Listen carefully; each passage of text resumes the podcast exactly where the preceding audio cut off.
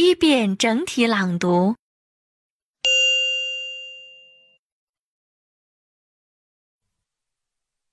Scientists in the United States say they've developed the world's first synthetic organism.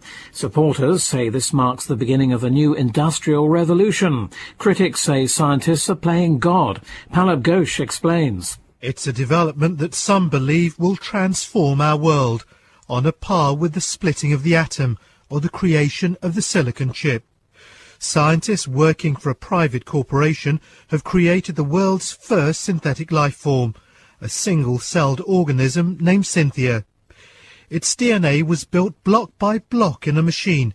What's more, when Synthia reproduces, its offspring also have the new artificial DNA. Scientists say that this is the beginning of a new industrial revolution. All manner of synthetic bugs could be made, they say, to produce new medicines, clean up pollution, and create a new generation of biologically based electronic components.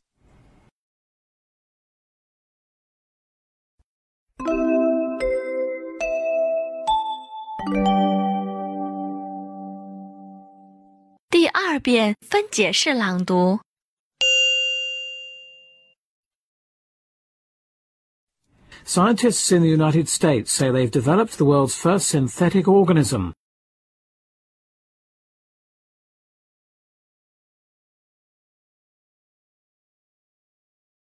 Supporters say this marks the beginning of a new industrial revolution.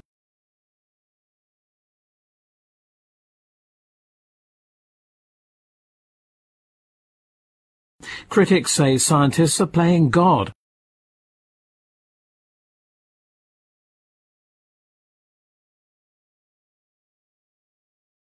Pallab Ghosh explains.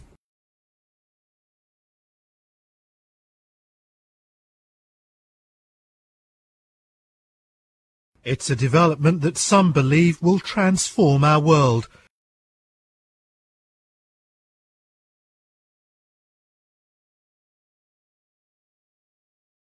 On a par with the splitting of the atom,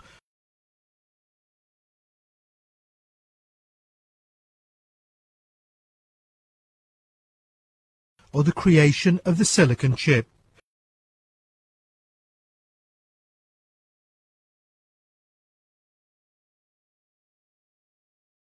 Scientists working for a private corporation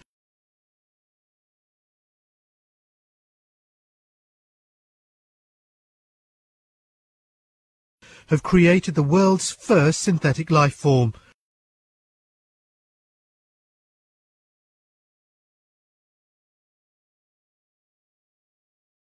A single-celled organism named Synthia.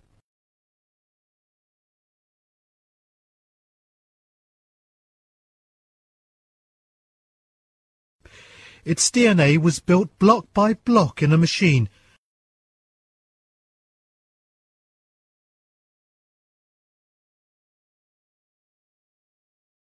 What's more, when Synthia reproduces,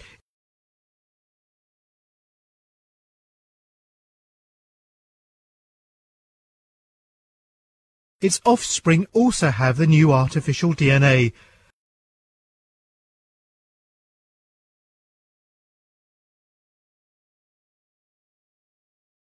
Scientists say that this is the beginning of a new industrial revolution.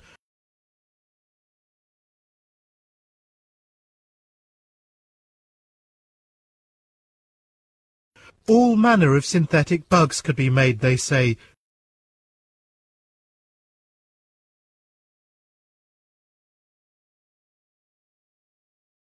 To produce new medicines,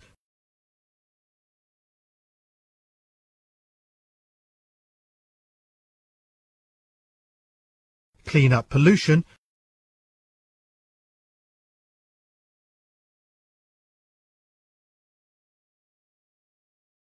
and create a new generation of biologically based electronic components.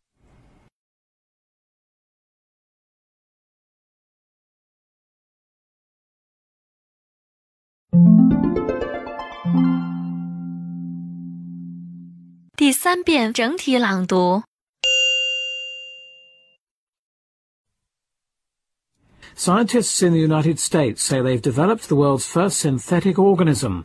Supporters say this marks the beginning of a new industrial revolution. Critics say scientists are playing God. Pallab Ghosh explains. It's a development that some believe will transform our world, on a par with the splitting of the atom or the creation of the silicon chip. Scientists working for a private corporation have created the world's first synthetic life form, a single-celled organism named Synthia. Its DNA was built block by block in a machine. What's more, when Synthia reproduces, its offspring also have the new artificial DNA. Scientists say that this is the beginning of a new industrial revolution. All manner of synthetic bugs could be made, they say, to produce new medicines, clean up pollution, and create a new generation of biologically based electronic components.